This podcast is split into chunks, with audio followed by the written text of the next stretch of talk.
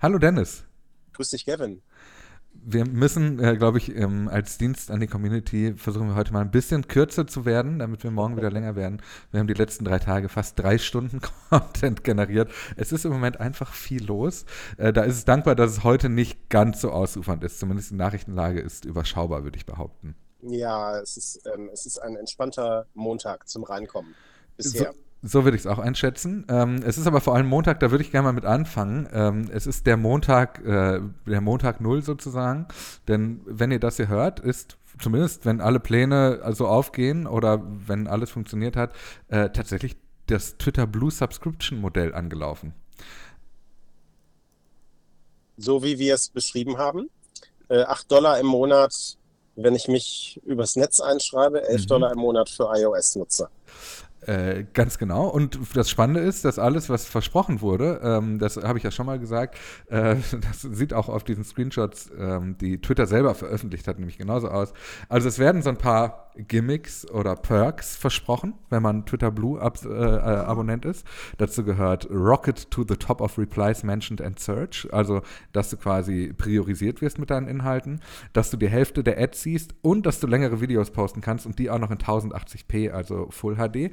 Das sind alles Features, die nicht möglich sind, wenn ihr jetzt Twitter Blue abschließt, sondern die sind alle coming soon.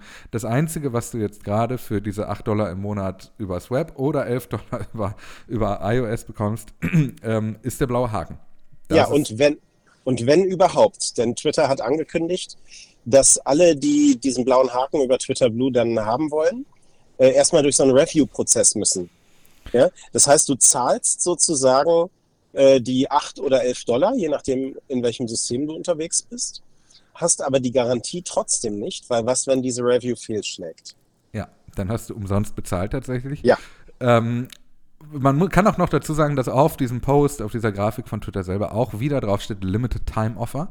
Also auch hier, es könnte sein, dass das in einem gewissen, irgendwann, zu Zeitpunkt X, ähm, nochmal deutlich teurer wird. Es ist eine Mogelpackung, ein seltsames Modell. Also im Grunde zahlt man jetzt gerade für die Möglichkeit, vielleicht einen blauen Haken zu kriegen. Ja, und vielleicht können wir an der Stelle noch äh, bei den neuen Funktionen bleiben, die mhm. Twitter bekommen soll. Ähm, Elon Musk kündigt an, dass es einen View-Count an den Tweets geben wird. Also ähm, die Reichweite wird dort ausgezeichnet. Wie viele Accounts hat mein einzelner Tweet jeweils erreicht? Ähm, Jack Dorsey hat ja drunter geschrieben, äh, unter diesen, diese äh, Ankündigung, dass dieser Viewcount kommen wird, dass er das für eine schlaue Metrik hält. Ich bin mir da nicht so ganz sicher, weil diese Metrik halt gar keine Aussagekraft hat, wie ich finde. Also, mhm. was du halt siehst, ist, wie groß ist eigentlich die Interaktionsrate. Also, wenn diesen Tweet eine Million Menschen gesehen haben und zwei haben ihn geliked, sagt das natürlich deutlich mehr, äh, einiges über den Tweet aus im Verhältnis zu Tweets, die nur zwei Menschen gesehen haben, aber zwei Likes haben. Das ja. Aber da endet, finde ich, auch die Aussagekraft dieser, dieser neuen Funktion, oder? Ja, ja, würde ich auch sagen.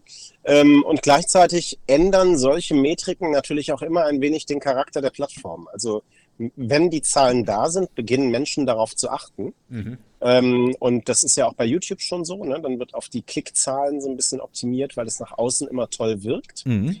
Ähm, und da bin ich gespannt drauf, wie, ähm, wie sich das in, im Charakter der Plattform bemerkbar macht.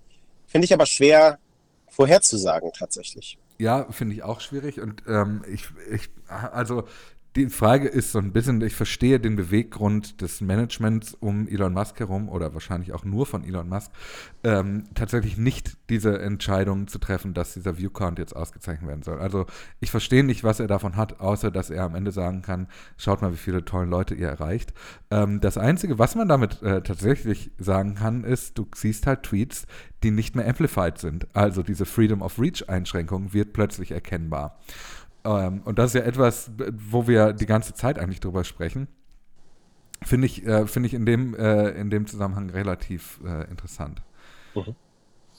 Wir müssen über noch eine weitere äh, Geschichte sprechen und ähm, bei der habe ich das Gefühl, dass sie uns in den kommenden Wochen noch sehr stark umtreiben wird. Mhm. Äh, Elon Musk startet jetzt im Grunde eine Hexenjagd. Ja. Ähm, und mir kommt das, also ich habe heute so eine Einschätzung gesehen, er positioniert sich genau zwischen Trump und QAnon.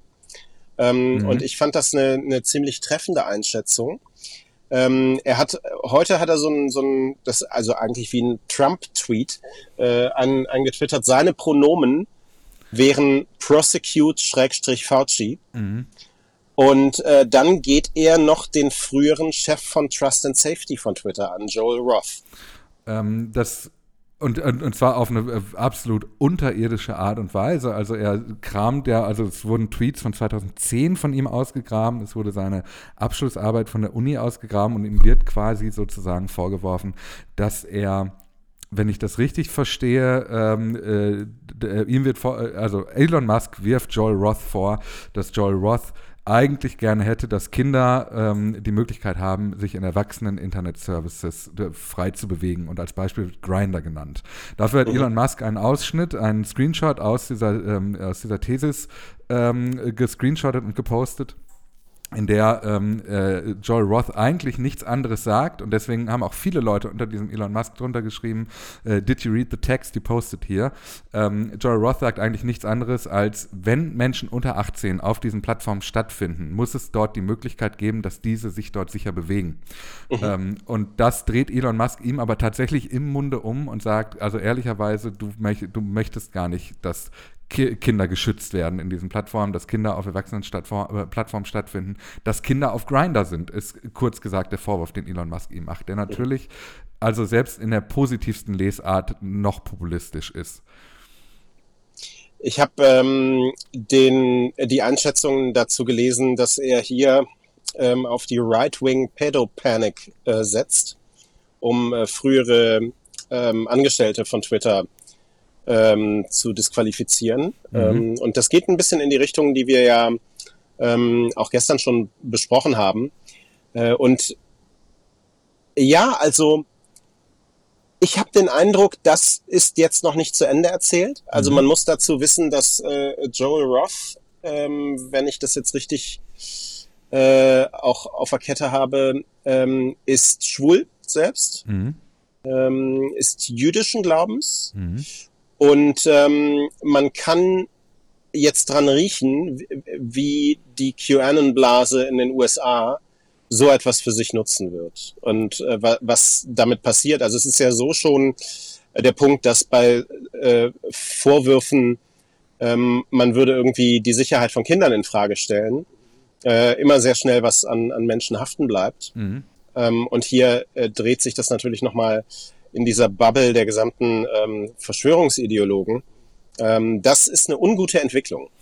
Ähm, und das ist ehrlicherweise, wir haben ja, genau, wir haben das ja gestern äh, hier auch genau so skizziert, dass es sehr einfach ist, eine Angriffsfläche aufzumachen, einen Riss herzustellen, wenn du eben auf die Sicherheit von Kindern gehst, weil das ein Thema ist, wo du selbst in der, in der äh, stumpfesten Form des Populismus immer Menschen für dich gewinnen wirst, weil niemand sagen wird, ähm, wir wollen nichts für die Sicherheit der Kinder tun. Und Menschen, die wenig informiert sind, werden wahrscheinlich hier auch relativ schnell auf diesen Rattenfang von Elon Musk reinfallen und sagen, das kann ja nicht wahr sein, was ist das bitte für ein Mensch gewesen, der da, der in dessen Händen die Sicherheit der ganzen Plattform gelegen hat. Weil diese, diese Art und Weise, wie das hier aufgebaut wird, ist eben genau Right-Wing Pedopanic. Ich finde die Formulierung extrem gut und das ist in der Tat eine sehr besorgniserregende Entwicklung, weil das genau zeigt, wie Elon Musk hier vorgeht. Also hier wird sehr ähm, äh, sehr Hexenjagd ist ein Wort, das wir gerade gesagt haben, was ich sehr passend finde. Hier wird sich auf jemanden gestürzt, der als äh, Buhmann in die Manege gezogen wird, wo gerade aus allen Ecken gesucht wird, wie können wir diesen Typen diskreditieren, wie können wir auch alles, wofür er gestanden hat, diskreditieren. Ähm, und wenn er, also Elon Musk jetzt eine Formulierung wählt wie This explains a lot ähm, auf diesen Tweet von 2010, wo es eben um, um so etwas ging wie ich glaube, der Kontext war tatsächlich äh, genau die Frage, wie können, ähm, äh, äh, also die Frage, die Joel Roth 2010 in einem Tweet geschrieben hat, war, can high school students ever meaningfully consent to sex with their teachers? Mit dem Link, der heute ins Nichts führt. Mhm. Wir kennen den Kontext nicht, wir kennen nichts an dieser Geschichte. Diese Frage alleine nutzt aber Elon Musk jetzt schon, um diesen Menschen zu diskreditieren. Und das ist eine super gefährliche, super beängstigende Entwicklung, weil das jetzt gerade über eine politische Agenda hinausführt, sondern das ist jetzt ein Angriff auf eine Person, der jetzt gerade wie ein menschliches Schutzschild vor die ganze Plattform Twitter gespannt wird und für das ganze Scheitern der letzten Jahre verantwortlich gemacht werden soll. Das ist, das ist ganz, ganz äh, schrecklich, ehrlicherweise. Und ich habe sehr viel Sorge davor, wie sich das in den nächsten Tagen weiterentwickelt. Wir ähm, haben darüber gesprochen, dass er auch das Team äh, des ähm, Trust and Safety Councils ähm, ähnlich angegangen ist und mhm. Äh, gesagt hat, ähm, die würden sich äh, nicht genug gegen sexualisierte Gewalt an Kindern äh, einsetzen. Und er habe, als er dann an Bord von Twitter gekommen wäre, das zur Top, Top Priority gemacht. Mhm. Ähm, jetzt hat Michael Keller, ist ein Reporter der New York Times, noch getwittert, dass Missing Kids, das ist ähm, eine, eine Einrichtung, die Reports entgegennimmt über äh, Online Child Exploitation, äh, ein, ein Roundtable veranstaltet hat mit den großen äh, Tech-Plattformen aus dem Silicon Valley darüber, wie man mit äh, verbotenen Inhalten äh, umgeht. Mhm. Und äh, zum ersten Mal, also äh, es gibt diese Einrichtung zehn Jahre und diesen Roundtable zum ersten Mal äh, haben Twitter Mitarbeiterinnen und Mitarbeiter dann nicht teilgenommen. So viel zur Top Priority. Priority. Ja, total. Also ein Wort auch noch zu, zu Joel Roth an der Stelle. Ähm, das fällt auch auf, dass wenn du dir diese Twitter-Files der letzten Tage, übrigens auch dazu ganz kurzer Einschub, wir wissen, es gibt jetzt Twitter-Files 4, ähm, äh, wenn ihr das hier hört, kommt wahrscheinlich oder ist gerade auch schon der fünfte Teil dieser Twitter-Files veröffentlicht worden. Wir werden da jetzt nicht über jeden Stock springen, sondern wir sammeln jetzt und werden da mal gesammelt draufschauen, wenn die alle da sind und ordnen das mal ein. Aber wir müssen uns dann nicht die Agenda setzen lassen, gerade äh, wegen Themen, die gerade irgendwie so ein bisschen aus der Luft gegriffen sind. Ähm, wenn du dir diese Twitter-Files Teil 1 bis 3 anschaust, dann ist es sehr, sehr ähm, deutlich, dass äh, vor allem Privatnachrichten von Joel Roth äh, dauerhaft veröffentlicht werden. Also diese Screenshots von Privatnachrichten kommen immer von ihm oder an ihn. Und er ist der einzige Name in diesen Privatnachrichten, der eben nicht anonymisiert ist. Also die Leute, mhm. die ihm geschrieben haben, sind alle geschwärzt. Du siehst fast nie, wer die E-Mails an ihn geschrieben hat, aber er taucht die ganze Zeit mit klaren Namen auf. Also dieser, dieser Angriff, den wir jetzt gerade hier so identifizieren, der, glaube ich, ähm, schwelt schon länger, den gibt es schon länger auch genau in der Form und der war auch ehrlicherweise orchestriert und geplant. Ähm, und da passt es auch wahrscheinlich so ein bisschen ins Bild, dass das auch der Mensch war, der Erste, der als ehemaliger Mitarbeiter mit einem Medienhaus darüber gesprochen hat. Weil das war der, der diesen ersten Opinion-Text geschrieben hat darüber, wie es eigentlich hinter den Kulissen bei Twitter aussieht. Also ich glaube, dass da tatsächlich das letzte Wort noch nicht gesprochen ist. Und Bloomberg als, ähm, als Medium wollte mit ihm sprechen, der hat aber jeden Kommentar bislang abgelehnt zu diesem Thema. Ähm, wie gesagt, ich glaube, das wird noch in den nächsten Tagen eine große Rolle spielen für uns hochinteressant. Ähm, und wir versuchen gleichzeitig das auseinanderzunehmen und uns da nicht vor diese, dieses Agenda-Setting spannen zu lassen. Was haben wir noch? Wir ich haben noch äh, die, die Community Notes, richtig? Richtig, noch ein Feature, das neu ausgerollt wird, und zwar weltweit gerade. Ähm, und das ist tatsächlich ein Ding, mh, hm, da das ist wieder genauso problematisch wie viele andere Dinge, über die wir hier gesprochen haben. Das ist ein Feature, mit dem die Community, also am Ende wir alle, ähm, Artikel und ähm, Texte in ihrer Richtigkeit prüfen können und diese Links dann sozusagen mit Notizen versehen können. Also eigentlich genau das, was zum Beispiel so Fact-Checking-Teams wie von Korrektiv ähm, auf anderen Social-Media-Plattformen in der Vergangenheit schon gemacht hat, eben als Community-Driven Plattform. ja, da habe ich schon als, als Twitter das vor Elon Musk eingeführt hat, habe ich schon gedacht, what could possibly go wrong? Ja. Ähm, und äh, jetzt gab es ja so dieses Anekdotenhafte, dass durchaus auch Tweets von Elon Musk äh, gefact-checkt wurden und dann mit einem Hinweis versehen wurden in den vergangenen Wochen. Ähm, hier ist das aus meiner Sicht jetzt sehr interessant, weil die Frage ist natürlich, wie, wie geht man da so mit der Policy um? Mhm. Also wie ähm, sind die Regeln, damit auf dieser Plattform auch wirklich äh, Fakten äh, an, an Tweets angeheftet werden? Und nicht politische, ähm, politische Sichtweisen und, und Perspektiven. Ähm, und ich habe kein, keine gute, keine gute Erwartung äh, ja. zu, zu dem, was da jetzt passieren wird. Ähm, würde ich genauso unterschreiben. Also die, das kommt ja nicht von ungefähr, dass erst die große Amnestieaktion gestartet ist, wo alle gesperrten Konten irgendwie wieder Zugang bekommen ähm, mit ihren ehemaligen großen Reichweiten und dann eine community-getriebene ähm, äh, Plattform, bei der darüber auch abgestimmt werden kann, wer jetzt die vermeintlich richtigste Wahrheit äh, veröffentlicht hat, ähm, äh, ausgerollt wird das passt alles ganz gut zusammen und führt am Ende zu dem großen Bild, dass ähm, die, die ähm, mit viel Geld und Reichweite ausgestattet sind und ähm, äh, Unwahrheiten verbreiten und damit auch die lautesten sind, ähm, dass die dann am Ende auch gleichzeitig bestimmen können, wer jetzt recht hat. Das ist eine ganz unangenehme äh, Verquickung von Dingen, die sich aber tatsächlich auch wie geplant anfühlt bisher noch nicht festhaltbar,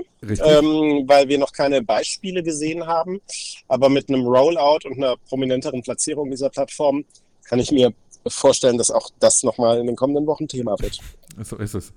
Ähm, und dann haben wir noch eine, zum Schluss eine kleine Anekdote von Aaron Dörfel. Ähm, das ist ein Mensch, der einen ähm, Twitter-Account hat, ähm, verifiziert übrigens 30.000 FollowerInnen, der aber gehackt wurde vor zwei Tagen mhm. und der jetzt keinen Zugriff mehr auf diesen Account hat.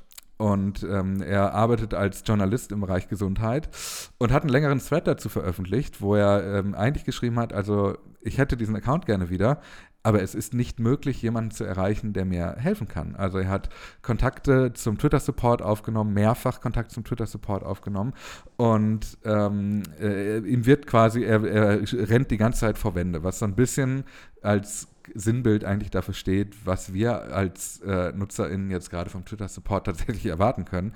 Und was ehrlicherweise nach meiner These auch für viele Leute eine mögliche rote Linie ist, nämlich der Punkt, was ist denn, wenn uns nicht mehr geholfen werden kann, wenn wir Opfer von Angriffen werden? Meine, ähm, meine Einschätzung ist, dass Elon Musk ein wenig darauf setzt, dass äh, Menschen, wie sie es aus technischen Umgebungen gewohnt sind, immer auch mit Glitches klarkommen müssen, also mit, mit Fehlern. Ähm, aber wir sehen ja schon, wie zumindest in Deutschland das, die Abwanderung von Twitter ein, ein Thema ist, mitunter. Ähm, auch wenn man da so ein Fragezeichen dran machen kann an der Nachhaltigkeit dieser Abwanderung. Wird uns mit Sicherheit irgendwann nochmal, wenn wir genauere Zahlen haben, ähm, auch irgendwann in den kommenden Monaten nochmal beschäftigen. Aber ähm, ja, ja, ähm, im, im Idealfall läuft das so, dass die Nutzerschaft Druck auf das Unternehmen macht. Aber auch nur im Idealfall. Ich bin mir nicht sicher, äh, aus der Erfahrung mit Facebook, aus der Erfahrung mit YouTube, die wir in den vergangenen Jahren so hatten, ähm, ob das so, so ein großer Druck sein wird, dass sich Twitter da richtig bewegen wird. Das ist eh die Frage. In welche Richtung ist jetzt gerade der Druck am größten? Wir ähm, bleiben da dran und ähm, sprechen uns morgen einfach wieder. Bis morgen. Bis morgen.